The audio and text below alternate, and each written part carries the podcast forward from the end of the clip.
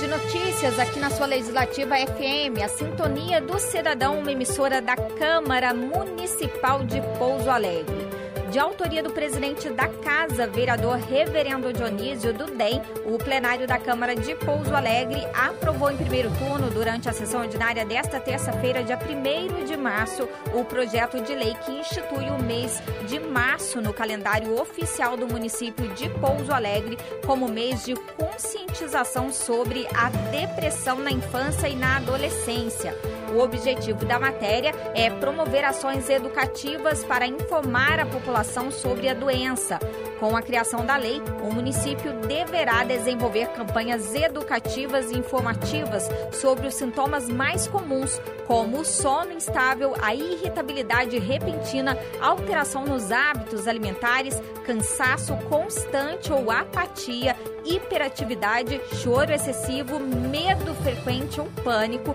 retraimento social, queda no rendimento escolar, entre outros. Outro propósito aí é incentivar a busca por atendimento por profissional especializado para possibilitar o diagnóstico, além de informar sobre os tratamentos psicológicos e médicos disponíveis e estimular a parceria entre família e escola, a fim de oferecer o suporte necessário às crianças e aos adolescentes acometidos pela depressão. A matéria ainda deve passar pelo segundo turno na Câmara.